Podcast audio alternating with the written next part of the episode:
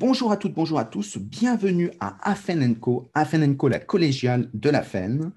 Euh, on est au numéro 112. Euh, et donc, on va aborder euh, une manifestation particulièrement intéressante, un rendez-vous, le rendez-vous des acteurs de la formation, de l'insertion et de l'accompagnement, qui maintenant a plus de 10 ans, et donc dont les membres de la FEN nous ont dit c'est un événement magique. Et donc, forcément, on ne pouvait pas faire mieux euh, que d'inviter la co-coordinatrice euh, de l'événement. Et donc, on a la chance d'avoir Nathalie Lavieille-Gundnik. Euh, bonsoir, Nathalie. Bonsoir Stéphane et, bonsoir à tous et merci de, m'avoir euh, convié pour, euh, pour représenter l'ensemble euh, des collègues en fait qui, coordonnent et, qui mettent en, œuvre ces, séminaires, ces matinées qui, existent, bah, comme vous le disiez, depuis depuis dix ans en fait. C'est exactement ça. alors peut-être quelques mots pour. Alors peut-être comment est-ce que vous avez eu l'idée de réunir donc d'abord dans quelle région et comment vous avez eu l'idée de, de, réunir cet événement qui est important? Alors, ça date donc de, comme on en est à, la 11e euh, édition, donc ça, fait donc plus de 10 ans, et, donc euh, c'est dans la région euh, Grand Est, et ça a démarré en Lorraine. Alors, comme, comme tout le monde le sait, la Lorraine fait partie des, creusets de la formation des adultes mmh, et, fait partie des, régions qui ont permis le, développement de, de, la formation des adultes. Et donc, on se demandait comment faire en sorte, dans les problématiques qui étaient celles, euh, donc il y a déjà euh, dix ans, euh, de, participer en fait à, la professionnalisation des, acteurs de la formation, de l'insertion et de l'accompagnement dans des formats relativement souples, parce qu'il y a déjà dix ans, bah, les, problématiques d'emploi précaire, de vacations existaient déjà, et donc on savait que tous les professionnels du domaine n'avaient pas forcément la possibilité de, se former ou de se former comme ils, comme ils le souhaiteraient, et donc on s'était dit qu'un format où, on pouvait euh, à la fois échanger sur des pratiques, à la fois euh, témoigner de recherches ou d'actions qui étaient, qui étaient conduites sur l'ensemble du territoire national ou sur le plan européen, ça serait un moyen aussi euh, à la fois bah, de, professionnaliser les, professionnels qui ne pouvaient pas accéder à la formation, de leur permettre de développer leur, leur réseau professionnel sur le, sur le territoire lorrain, et puis de, pouvoir débattre et discuter d'activité et d'actualité scientifique. Donc l'idée, c'était surtout de, faire en sorte euh, d'être dans, un moment d'échange et de partage entre professionnels en décloisonnant un peu les, secteurs d'activité. Donc c'était ça l'ambition initiale. Et concrètement, ça, se met sur une journée, deux journées Alors initialement, on était sur des, des formats euh, d'une journée complète. Très bien qui, euh, mais qui pose le, problème de la disponibilité, parce que parfois se rendre disponible sur une matinée, c'est plus simple que se rendre disponible sur, euh, sur une journée complète. Donc on est passé d'un format euh, d'une journée à, un format sur une demi-journée avec un rythme alors qui a, qui a, varié et maintenant on est sur une moyenne de six rendez-vous par an. Et, et six rendez-vous six rendez-vous par an avec maintenant un, périmètre qui est passé au moment de, de la réforme euh, des régions, qui est mmh. passé du territoire euh, lorrain au, territoire Grand Est. Et donc, il s'organise alors chaque fois en simultané sur, euh, sur trois sites, puisque initialement le, projet donc était porté par l'université de Lorraine et mmh. dans l'université de Lorraine par deux, deux acteurs principaux, le, le, service de, de formation continue de du domaine euh, sciences humaines et sociales et le laboratoire, le, LISEC, qui est un laboratoire euh, spécialisé, entre autres, sur les questions de formation des adultes. Et donc, on, a, euh, on a ouvert, en fait, sur le plan territorial à, à, Strasbourg, puisque maintenant, ça se déroule en simultané avec Strasbourg et, et, avec Reims, donc en partenariat avec ces deux établissements. Et c'est un dispositif qui est soutenu par, alors qui était soutenu par le Conseil régional de Lorraine et qui est désormais soutenu par, alors désormais, j'allais dire, qui jusqu'à présent a été soutenu par le, conseil, par le Conseil régional Grand Est. D'accord, donc ça c'est bien. Et donc quand les, gens viennent tous les deux mois à peu près, oui, c'est ça. Dans, dans, leur territoire, donc dans la proximité, qu'est-ce qui se passe à l'intérieur? Il y a un débat, déjà, il y a un- ils viennent, voilà. Alors déjà, ils viennent selon euh, le, le site qui est le plus proche euh, de chez eux ou de leur euh, lieu professionnel. Donc certains peuvent se rendre à, à Reims, d'autres à Strasbourg, d'autres à Nancy. Certains restent en ligne parce que c'est plus pratique d'être d'être à distance.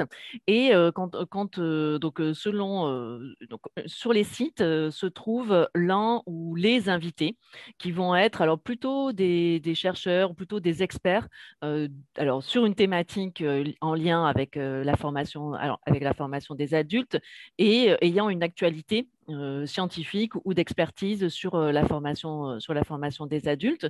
Et donc l'un euh, ou les intervenants se trouvent avec un animateur sur un site et sur les autres sites se trouvent deux animateurs donc avec d'autres participants et les débats se mettent en place intersites Ah oui, donc, euh, c'est pas seulement, on n'est pas sur de la diffusion d'un- d'une conférence, mais Mm. on est vraiment sur des, des séquences de travail, donc par site et intersite, pour que ça soit en simultané euh, chaque fois et qu'il y ait ces mm. possibilités d'échange. Et d'ailleurs, on, on privilégie aussi des, des moments euh, euh, informels. Donc, euh, les, les temps de pause café sont relativement importants avant l'événement Mm. et pendant, euh, pendant l'événement pour que ça permette vraiment aux, aux professionnels qui sont présents d'échanger au-delà de, des- de ce qui peut être débattu euh, pendant, pendant ces matinées. Bien sûr, c'est ça qui est aussi très intéressant dans l'informel. Et alors, avec euh, le confinement, euh, il y a du numérique. Est-ce qu'on fait tout numérique ou est-ce qu'on garde du présentiel Alors, quand, euh, quand le premier confinement est arrivé, Mhm. on, on avait déjà euh, déplacé l'un des événements, on en a déplacé un autre. Et, et ce, ce que nous demandaient les, les participants, c'était plutôt de, de reporter euh, en se disant bah, on, on va se retrouver physiquement parce que le- les, les échanges physiques et, la, et la présence, le débat, la possibilité de discussion, et puis pour le dire de manière plus large, juste l'échange aussi de, de cartes de visite euh, participe aussi pleinement de, de- de ces moments de travail. Donc, on avait plutôt une demande de- d'attente de pouvoir se retrouver euh, en présence. Et puis, le, le- la période Ça se dure. prolongeant, voilà, on, on est passé euh, maintenant à, l'organisation donc de deux webinaires, dont l'un qui va avoir dans- dans- lieu dans, dans une quinzaine de jours et, et le prochain au, au mois de juin. Voilà, donc on, on va organiser deux webinaires. C'est une formule intermédiaire en attendant la, la possibilité d'avoir la possibilité de, de se retrouver, euh, de se retrouver ensemble et de pouvoir discuter et échanger sur les sujets d'actualité. En fait. Alors, pour donner une idée, c'est quoi les deux thématiques des séminaires qui sont, qui vont arriver? Alors, sur, euh, la, première thématique, elle va, porter sur euh, comment euh, on, fait face à l'incertitude dans, dans, le, champ de la formation de l'insertion et qu'est-ce qu'on a trouvé comme, comme moyen de, de, et comme forme de solution à ces situations inédites. Alors, ce qu'on veut essayer d'éviter, c'est d'avoir des, des discussions qui seraient euh, juste des, des discussions de, de euh, j'allais dire, euh, de, de promotion de dispositifs pour dire vraiment comment on est dans les pratiques, comment on s'en sort, qu'est-ce qu'on a trouvé comme solution? Et, et ce qu'on voudrait mettre en avant, c'est euh, c'est- comment souvent des solutions ont été trouvées de manière collective. Parce que ce qui est apparu, ce qu'on a pu observer, hein, que ce soit euh, à travers euh, les, les, les collègues qui sont dans, dans les organismes de formation ou dans les entreprises, ou à travers euh, nos activités de recherche, ce qu'on a, ce qu'on a identifié, c'est que du- durant cette période euh, pleine d'incertitudes, et, et on essaiera de voir aussi ce que ça signifie l'incertitude et ce Bien que sûr. ça engendre, bah, ce, qui est- ce qui a été souvent euh, un, un moyen de solution, c'est d'abord le, le travail euh, collectif et la coopération entre pairs. Ce qui, ce qui était au fondement euh, finalement de la formation des adultes, rien de nouveau, Mmh. mais, mais qui trouve une actualité, une, une actualité euh, sûrement en- encore plus forte finalement.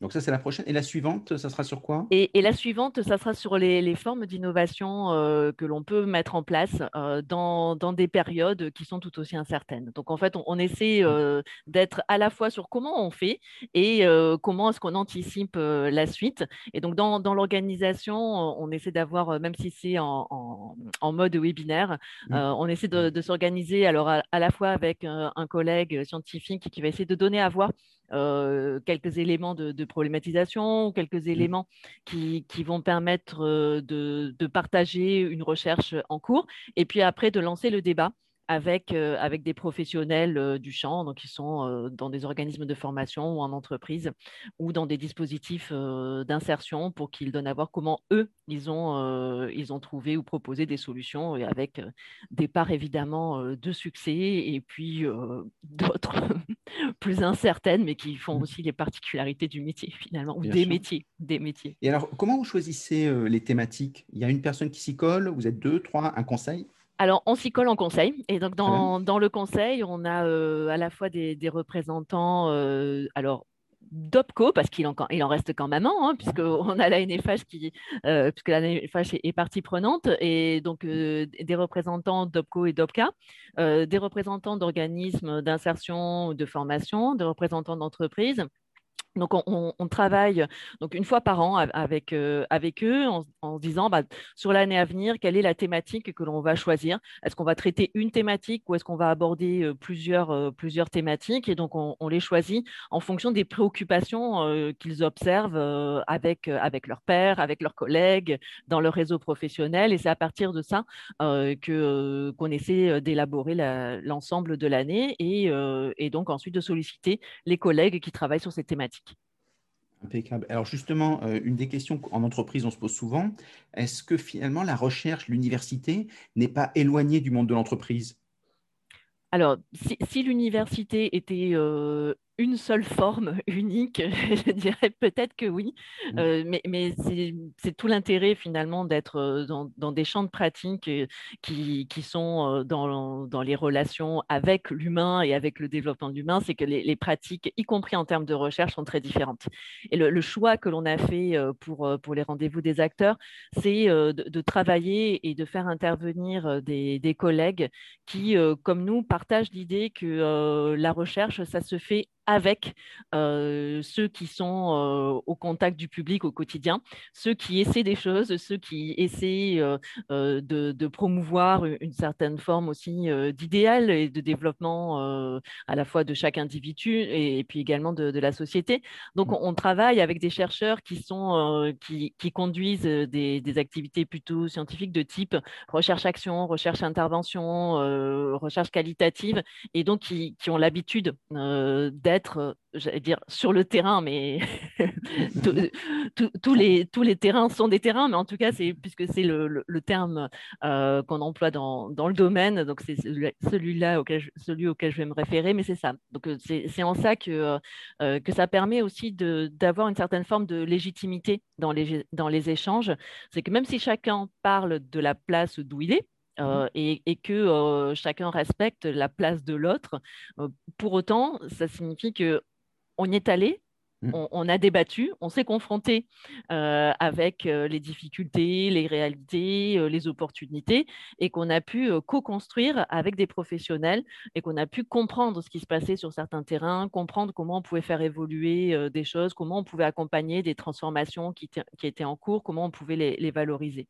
Et donc la, légitimité, d'une certaine manière, de, ces dix ans, je crois qu'elle tient aussi à ça, c'est au fait que les, collègues que l'on invite ont, un rapport euh, au réel qui est, euh, qui est quotidien.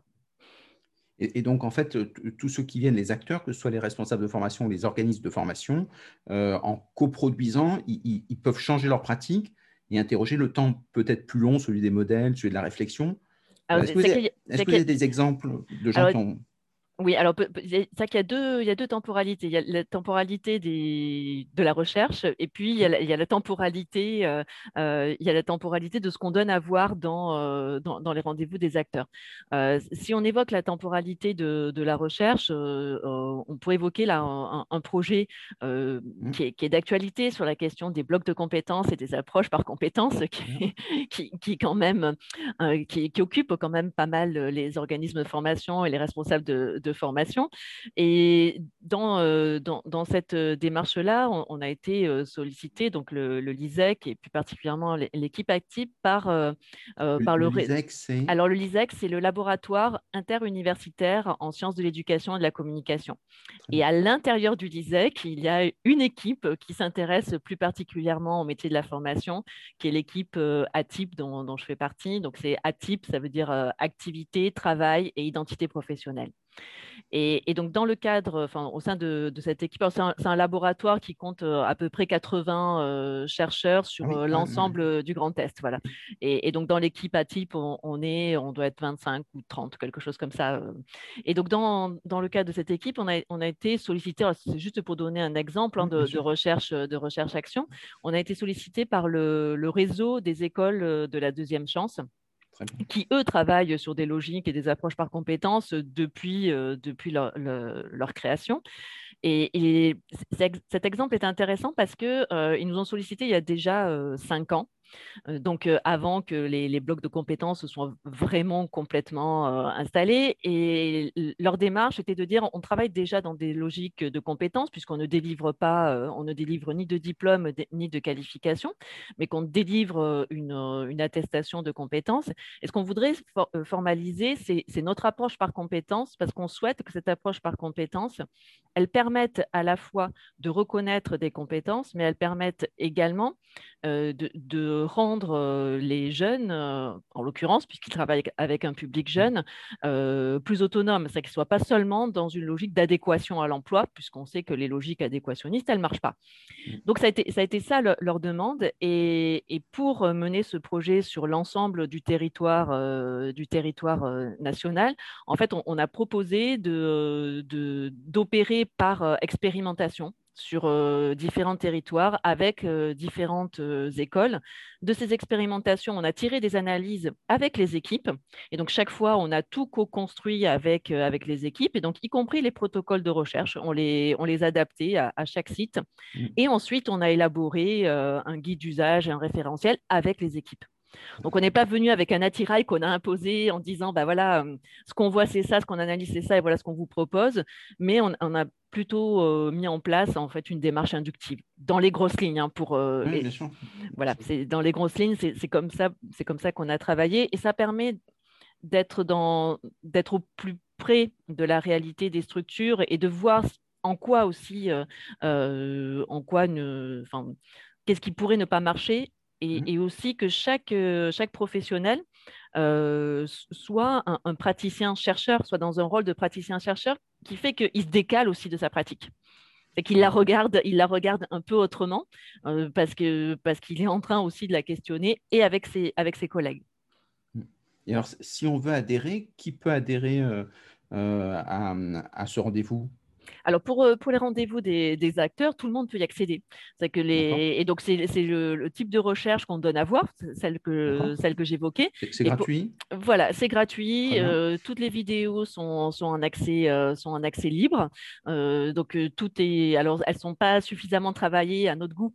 mais là, c'est faute de moyens, j'allais dire, humains, humains et, et, et, matériels. Donc, on, a les deux là.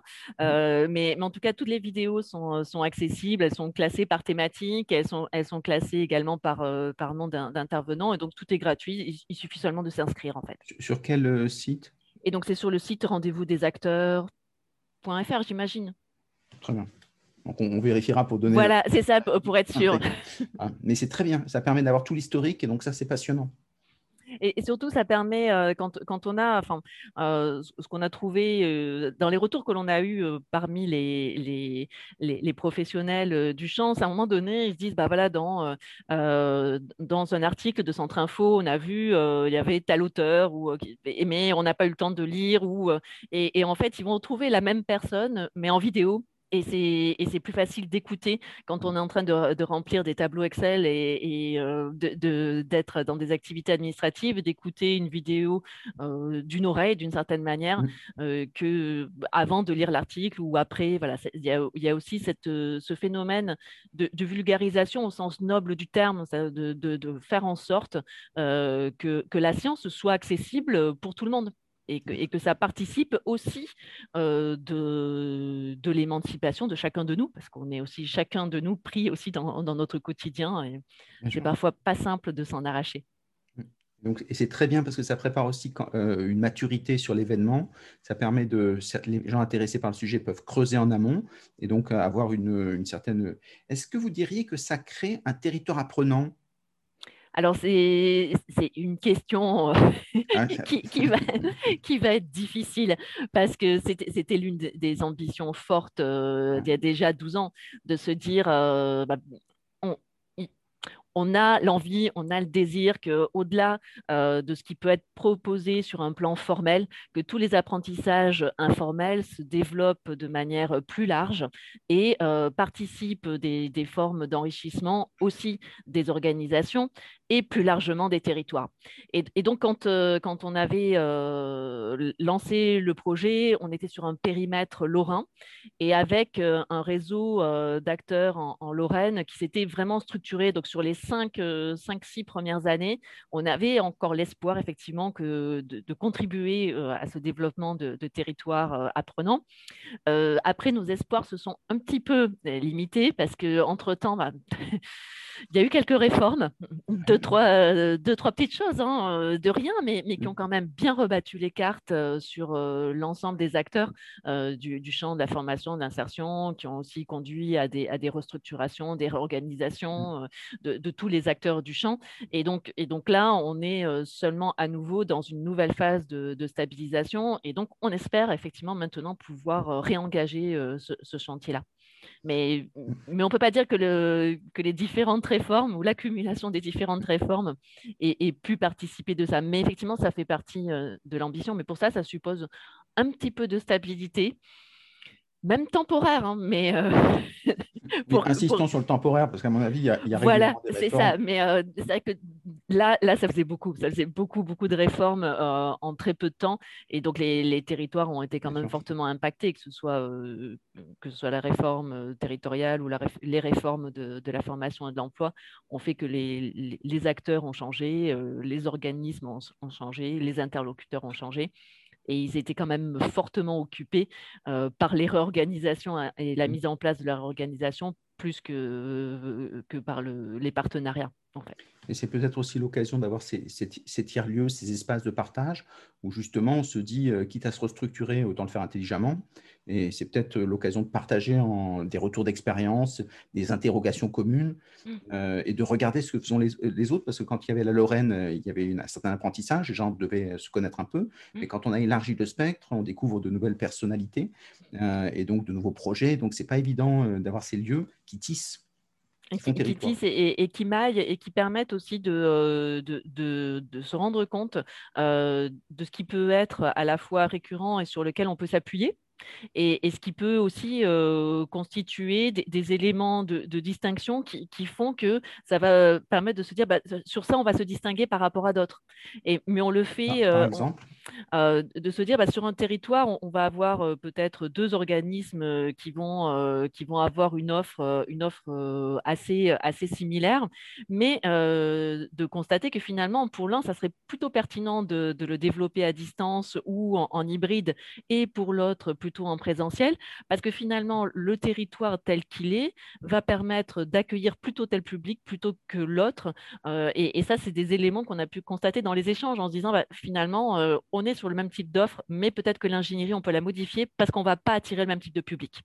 Et, c'est des, phénomènes de, discussion et, d'échange euh, qui s'initient dans ces espaces euh, informels et qui se développent ensuite et qui prennent forme bah, au-delà, en dehors et, dans d'autres cadres ou qui, renforcent des, rencontres, euh, des rencontres qui ont pu avoir lieu dans, des instances ou euh, euh, dans des comités de pilotage entre, acteurs, qui font qu'à un moment donné, finalement, on se retrouve dans un espace informel et il y a des choses qu'on n'a pas pu se dire dans l'espace institué et institutionnel, mais qu'on va se dire parce qu'on est dans cet espace informel.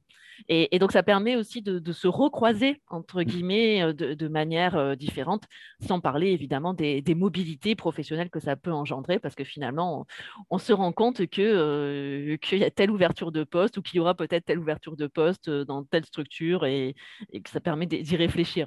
Il, y a, aussi ces, enjeux-là sur le individuel. Donc, il y, a des enjeux euh, territoriaux, il y a des enjeux aussi de, partenariat euh, de, structures et il y a des enjeux euh, également individuels. Est-ce que ça va jusqu'à jusqu'à l'accompagnement dans les stratégies? Je pense aux organismes de formation qui souvent sont assez démunis sur les stratégies, euh, entre autres face au numérique, mais même euh, les stratégies classiques. Est-ce que ça, ça va jusqu'au partage de réflexion, disant il y a des territoires nouveaux qui ne coûtent pas très cher à explorer et suivant les cibles de chacun, il y a peut-être quelque chose à faire? Alors, ça, permet surtout de savoir quelles sont les initiatives qui sont prises et, donc d'envisager des rapprochements. Euh, à, titre d'exemple, le, Transition Pro euh, Grand mmh. Est a, initié il y a déjà 3-4 euh, ans euh, une, une, expérimentation sur, sur, sur, la zone d'Épinal en se disant si on veut vraiment sécuriser des parcours, ça suppose de le faire avec l'ensemble des acteurs, les employeurs, mmh. les, les, les, acteurs de l'insertion, de l'emploi. Et, finalement, au cours de, ce type de rendez-vous, en évoquant euh, ce type d'initiative, de se dire, bah, tiens, mais peut-être que nous aussi, on peut y participer. Et donc, et, donc, il y a des initiatives qui finalement prennent, euh, vont s'ancrer ou, ou, prendre peut-être plus d'ampleur du fait de ces rencontres et, ou de l'information sur ces rencontres. Puis ça permet aussi de, communiquer, parce qu'on parle souvent des grosses structures euh, qui, ont parfois des, systèmes d'alerte, de veille, mais quand on a des petites structures, déjà savoir que ça existe comme outil, euh, euh, c'est compliqué. Qu'est-ce que moi j'en fais en tant que chef d'entreprise? J'en sais rien. Et donc c'est aussi l'occasion peut-être de, faire parler de l'intérêt pour les entreprises d'en profiter.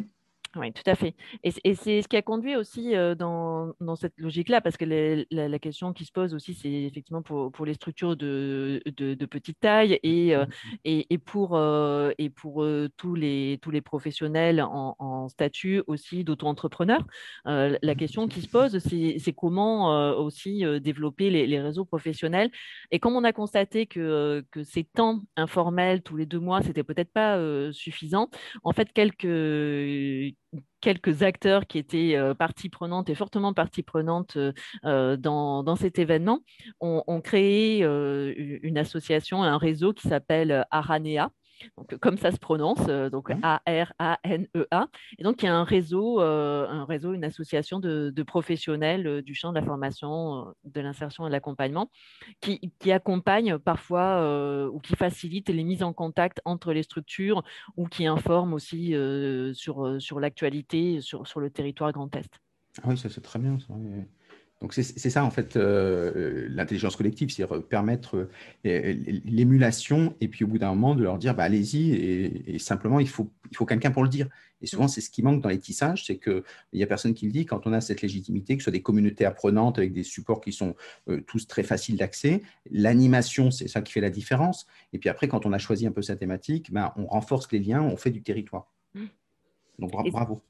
Et, ça fait partie aussi, alors c'est des, éléments euh, dont, dont, on a perçu que ça participait aussi euh, de, la reconnaissance de ses propres compétences. Que c'est aussi à travers euh, les, échanges qu'il peut y avoir avec, euh, avec les, chercheurs, avec les experts et avec les, avec les collègues de se dire bah, finalement, ça, je sais faire aussi. Je ne m'en étais pas rendu compte dans ce que je fais au quotidien mmh. parce, que, parce que je suis pris dans, dans le quotidien, dans les obligations, dans les obligations liées à mon activité et parfois peut-être même souvent par les, par les urgences. Et, là, je me rends compte que ça, je sais le faire. Et donc, peut-être que finalement, c'est un, type euh, d'expertise ou de, compétences que je pourrais valoriser ou que je pourrais envisager de faire reconnaître. Et, donc, parfois, certains aussi, du fait de ces échanges-là, se disent bah, peut-être qu'il serait temps que j'envisage une VAE parce qu'on sait que dans, dans le champ, dans, dans, le champ de, de la formation, beaucoup de professionnels sont issus d'un autre secteur d'activité et, mmh. sont venus à la formation par euh, l'envie d'accompagner euh, du développement humain, euh, l'envie d'accompagner du développement collectif. Et, et, donc sont tellement centrés sur l'accompagnement des autres qu'ils n'ont pas forcément pris le mmh temps de s'occuper de, leur propre, de leur propre parcours, ni de la, de la mise en reconnaissance de, leur propre euh, parcours. Alors là, avec les, obligations euh, de certification, etc., euh, ça accélère encore plus cette, cette, question-là. mais pour autant, parfois, ça, génère effectivement le fait de, se dire bah, peut-être qu'il est temps que, que je fasse reconnaître et, que je me mmh. reconnaisse ce, type de, de compétences et que j'engage en fait des démarches pour moi aussi. Et ce qui est un élément aussi marketing pour dire euh, si je suis reconnu, donc euh, j'ai la reconnaissance sociale qui fait que je suis légitime dans mon métier. Exactement. un argument de vente. Exactement. Est-ce que justement avec le numérique, vous avez des actions vous travaillez, parce que c'est un, gros sujet, la, numérisation de la formation avec le confinement, mais pas simplement. C'est un sujet qu'on avait abordé un peu doucement euh, sur l'ensemble du territoire. Hein. On se disait qu'il fallait l'aborder un jour. Avec le confinement, on se dit bah, on y va, parce que c'est un peu obligatoire. Euh, est-ce que vous les accompagnez euh, pour des gens qui ne connaissent pas du tout évangélisation, accompagnement? Alors, on ne fait pas d'accompagnement. En revanche, on a, on a, eu des matinées sur, euh, sur, euh, sur ces questions-là. C'est que c'est des thématiques euh, qu'on mmh. traite comme, dire, comme l'alternance, comme la formation en situation de travail. Et ce mmh. dont on se rend compte, c'est que quand on, quand on aborde ces questions, alors que ce soit de la digitalisation ou du développement du numérique ou que ce soit de la FEST, puisque c'est les derniers trucs d'actualité, on va dire, dans le, dans le, dans le champ de l'ingénierie, finalement, est-ce que les questions sont si nouvelles que ça? Alors techniquement, oui, il y a de la nouveauté. C'est que techniquement, il y a des ressources, il y a des moyens qui font que euh, euh, on, peut faire des choses. Est-ce que les questions de fond sont nouvelles? Bah, Finalement, non. Euh, alors c'est peut-être un peu caricatural de dire aussi vite, mais je vais essayer de, juste mmh. de, le dire, de le dire par rapport aux, travaux qu'on a pu conduire. ce dont on se rend compte, c'est que quand on, quand on pose la question de, du numérique ou de, de, de, la FEST, il y, a, deux, il y a deux, deux, questions de fond qui reviennent. La première, elle est sur le rapport aux autres. C'est quoi la place des autres dans le processus d'apprentissage?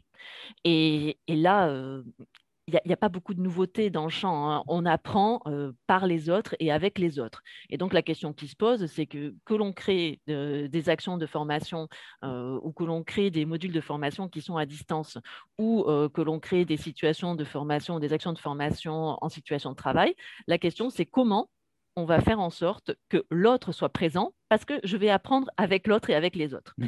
Et donc la question, elle est centralement celle-là parce que le rapport à l'altérité euh, et le rapport aux autres participent du processus d'apprentissage et est inhérent à tous les processus d'apprentissage. Donc il y a cette question de, du statut de l'autre dans les deux dispositifs. L'autre euh, question qui est récurrente, c'est que pour apprendre, non seulement aujourd'hui, on me demande de savoir faire des choses, mais puisqu'on est dans la société de la connaissance, la société cognitive, la formation tout au long de la vie, on ne me demande pas seulement de savoir faire, mais on me demande également, voire même, on a tous l'injonction de savoir faire, mais de savoir également expliquer comment je fais, pourquoi je fais, et en plus de savoir le valoriser. Et, ce qui pose la question de euh, comment j'ai conscience de ce que je fais et, quelle conscience de, j'ai de ce que j'ai fait et surtout comment j'en prends conscience. Et quand on, a, euh, quand, on regarde, quand on analyse euh, les dispositifs AFEST ou les dispositifs de formation à distance, la question qui se pose, c'est comment sont accompagnés ces temps-là de formation qui, vont aider ceux qui ont vécu, euh, donc qui ont fait des choses à distance ou ceux euh, qui ont été en situation de travail à prendre conscience de ce qu'ils ont appris et donc à vraiment en faire des, des apprentissages pour eux-mêmes et à les mobiliser vraiment dans leur activité. Et on voit que ça, globalement, c'est quand même l'angle mort. Euh, dans le champ de la formation et c'était particulièrement intéressant. on a participé avec quelques collègues à, la dernière université d'hiver qui avait eu lieu physiquement à Biarritz, euh, euh, organisé par, le Centre Info. Et ce, qui était particulièrement intéressant, c'est que toutes les questions qui, étaient posées par les responsables de formation et par les formateurs, c'est comment on s'y prend là comment, ça se fait ce truc-là?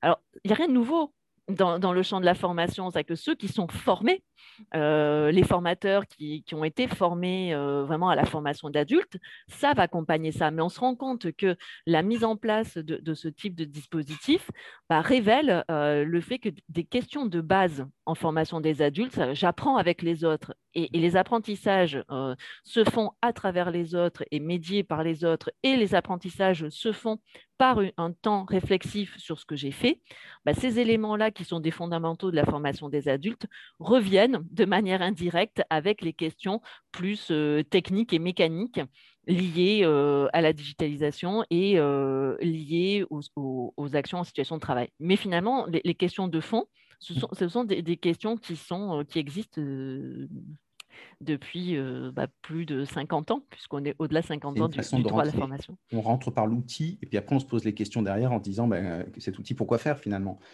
Et, donc, une des grandes questions dans la, formation, c'est aussi, on, a beaucoup d'incertitudes Donc, euh, dans le XXe siècle, on savait bien former parce qu'on savait où on voulait amener les gens. On avait une cartographie de compétences. À l'époque, c'était plutôt des connaissances, mais on, savait ce qu'on voulait. Donc, après, la formation, c'est produire quand on sait où on va. Aujourd'hui, on ne sait plus trop où on va. Et donc, euh, comment est-ce qu'on est qu'on fait? Alors, ça, c'est une autre question aussi qui, euh, qui, est récurrente, c'est que, j'allais dire, dans, la fin du XXe siècle, on, a fait d'une certaine manière comme si on écartait un, des gros enjeux euh, de la formation des adultes qui était euh, bah, dès Condorcet, de se dire, euh, donc dès le XVIIIe siècle, l'idée c'était de dire on accompagne des adultes pour former effectivement et pour évoluer professionnellement, pour évoluer socialement, mmh. mais également pour, pour devenir des citoyens en capacité de faire des choix éclairés. Et sur, le, sur la première moitié du XXe, même jusque dans les années 60-70, cette question euh, était toujours en tension. C'est-à-dire, on forme pour adapter à l'emploi et en même temps, on forme pour que les personnes puissent faire, faire des choix éclairés par rapport à, leurs évolutions sociales et à leurs évolutions, euh, y compris citoyennes. Mmh. Et sur la fin du XXe, en fait, on a orienté toute employabilité en disant, on ne se pose pas la question, euh, la seule question plutôt, la seule question qu'on se pose, c'est est-ce que il est employable pour tel poste ou est-ce qu'elle est employable pour tel poste ou telle activité pour euh, les trois mois à venir, les deux ans à venir, les trois ans à venir, et puis après, on verra bien.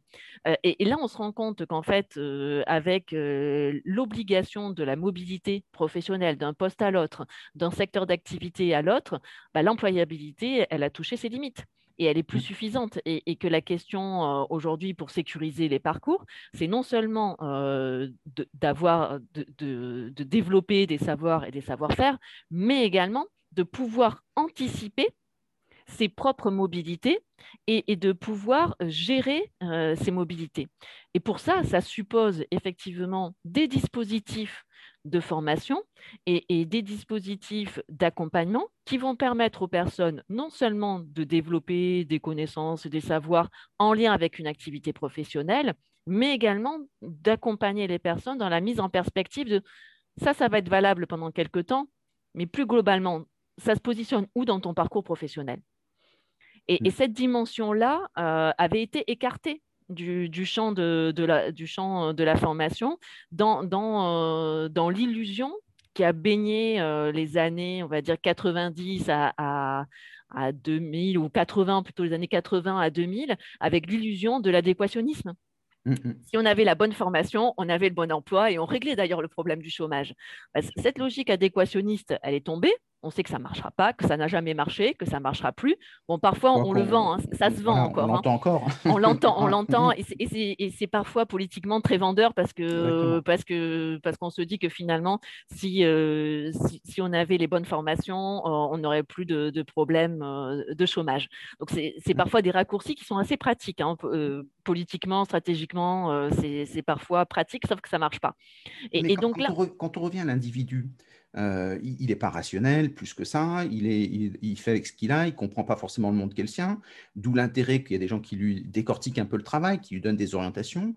Quand on sait, l'APEC disait que, ou l'ANPE disait que 85% des, emplois euh, ne sont pas connus aujourd'hui, euh, qui seront d'ici quelques temps, donc personne ne sait où je vais. Moi, je vais me former dans quelle direction? Si je veux faire expert comptable, tout le monde dit que ça va disparaître. C'est vrai, c'est pas vrai? Comment je me retrouve moins individu? Et, c'est là que l'évolution euh, des activités de responsables de formation et, les activités de conseillers en formation vont prendre, et c'est une des hypothèses que l'on fait avec, euh, avec euh, nombre de, collègues, vont prendre une place vraisemblablement prépondérante dans les dix années à venir. Pourquoi? Parce que ce qu'on a constaté, c'est que dans les activités de responsables de formation, il y a eu toute une période qui était très centrée sur de la gestion financière, de la gestion de fonds, euh, de la gestion euh, budgétaire. Euh, après, ça a évolué vers le lien avec l'achat de formation, la négociation et puis, et puis l'articulation avec la GPEC, parfois la GTEC. Mais en tout cas, il y, avait cette articulation-là. Aujourd'hui, ce qu'on voit se développer et les demandes qui sont effectivement, comme tu le dis, de, plus en plus fortes, celles qui, sont, qui se manifestent de, plus en plus de la part des, des individus, salariés ou demandeurs d'emploi, c'est bah, du conseil en orientation, du Mhm. conseil en mobilité professionnelle. Et, et donc, toute une forme, l'hypothèse qu'on peut faire, c'est que l'activité qui va vraiment se développer chez les responsables de formation et les conseillers en formation, au sens large, euh, va être une, une fonction euh, d'ingénierie de parcours. Qu'aujourd'hui, on, voit bien qu'on on distingue de moins en moins les, actions de formation des actions euh, d'accompagnement et des actions de conseil. Et vraisemblablement, on, peut se dire que ce qui, va être nécessaire, c'est vraiment cette, activité d'ingénierie de parcours pour à la fois anticiper les, évolutions euh, euh, par secteur d'activité, par type d'activité, mais également pour s'adapter et accompagner les mobilités individuelles. Et, et- et donc là, on voit qu'il va y avoir un grand écart à, à opérer entre à la fois on, on gère et on accompagne des mobilités collectives. Et dans ces mobilités collectives, dans ces transformations collectives, on, on va avoir besoin d'accompagner euh, des cheminements euh, individuels avec euh, un autre enjeu par rapport à, à ces accompagnements individuels qui vont être si on veut des accompagnements individuels, ça suppose de s'inscrire dans une logique de sécurisation des parcours. Et les parcours ne pourront être sécurisés que pour autant que euh, les différentes actions, que ce soit de formation ou d'accompagnement, permettent l'accès à des diplômes ou des qualifications qui resteront des passeports et des navigations vraiment pour chacun de nous. Parce que c'est ça- pas juste, c'est Est-ce pas que juste. ça veut pas dire aussi que dans les diplômes, qui sont des, des reconnaissances sociales, hein, qui évoluent avec le temps, euh, il y a beaucoup de diplômes, parce que pour faire changer un diplôme, il faut 4-5 ans. Euh, donc, dans 4-5 ans, on- un responsable de formation, par exemple, euh, quelles seront ses compétences On ne le sait pas aujourd'hui, clairement. On peut tisser des choses, mais on n'en sait rien. Et donc, ça veut dire que finalement, même les reconnaissances euh, sociales, finalement, sont, doivent être agiles aussi. Alors, les- les reconnaissances sociales, mais, mais surtout la capacité euh, critique et, et- et la capacité de réflexion. C'est que le- le- la question, c'est pour, pour un responsable de formation demain, qu'est-ce qui va faire la plus-value de son activité? Ça va être justement sa capacité à anticiper ce qui va changer. Et pour qu'il puisse être en capacité d'anticiper ce qui va changer, bah, comment est-ce qu'il aura été formé ou accompagné à faire de la veille documentaire, à avoir des recherches stratégiques, à développer des partenariats, à s'inscrire dans des réseaux professionnels parce que euh, ça lui permettra d'être dans cette anticipation et donc de pouvoir accompagner d'autres dans les, dans, les changements. Et, c'est là qu'effectivement, euh, si euh, transformation évolution, il, y a à faire à, court terme et à moyen terme, c'est vraisemblablement dans, dans l'accompagnement dans et dans le développement auprès des professionnels de la formation, dans le renforcement auprès des professionnels de la formation, à, développer leur capacité d'analyse et de, et de veille et d'anticipation parce que c'est de ce côté-là que, se joueront les évolutions et que ça sera eux les acteurs en fait qui, vont accompagner les transformations. Eh bien, bravo, parce que c'était une très belle conclusion. D'abord parce qu'on arrive à la fin, mais c'est aussi une très belle conclusion parce que ça, montre qu'il y a plein de choses à faire et que c'est passionnant, que tout est à retisser, à remailler, et que pour pouvoir être en veille, justement, bah, les gens ont intérêt à, revenir vous voir euh, régulièrement. Est-ce que, est que vous pouvez rappeler euh, le, fait de donc les rendez-vous des acteurs de la formation oui. Euh, voilà. Donc, euh, et donc, les gens peuvent s'inscrire. Il suffit juste de donner son adresse. Exactement. En fait, sur le site, ils vont directement. Tout est sur le site euh, internet. C'est rendez-vous des acteurs de la formation, de l'insertion et l'accompagnement. Donc, c'est Université de Lorraine. Ça se voit tout de suite. En jaune, ça clignote. Non, je plaisante, mais, mais presque. C'est vrai que en plus, c'est en jaune. oui, c'est en jaune, mais, mais, ça, mais ça clignote pas. Euh, et, et, mais c'est enfin, voilà, facilement euh, identifiable. Euh, les prises de contact se font également de manière simple si c'est nécessaire. Donc, c'est par là que passe toute l'information et c'est là qu'on donne toute l'information pour, pour limiter justement les, les pertes d'informations ou les pertes de contact. Et, et une fois que, que quelqu'un s'est inscrit, euh, sauf s'il ne souhaite plus enfin, être informé, dans tous les cas, on diffuse des informations et on diffuse également des informations qui, qui pourraient être intéressantes au-delà de, de, ces manifestations-là.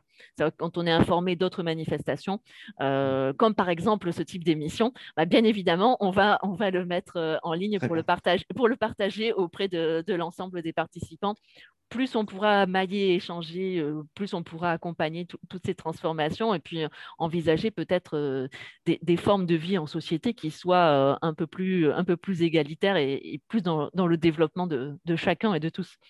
Eh bien, très bien. Et même si vous n'êtes pas de, ce territoire, vous pouvez regarder ce qui s'y passe. Il y a plein de choses à y apprendre. En tout cas, c'est passionnant. On enverra tout ça à nos membres de façon à ce qu'ils puissent s'inscrire. Euh, en tout cas, merci beaucoup, euh, Nathalie. C'était un vrai bonheur euh, d'avoir de, beaux événements comme ça. Et on essaiera d'être partenaire. S'il y a des choses qu'on peut relayer, c'est avec plaisir. N'hésitez pas. Merci. Au revoir tout le monde.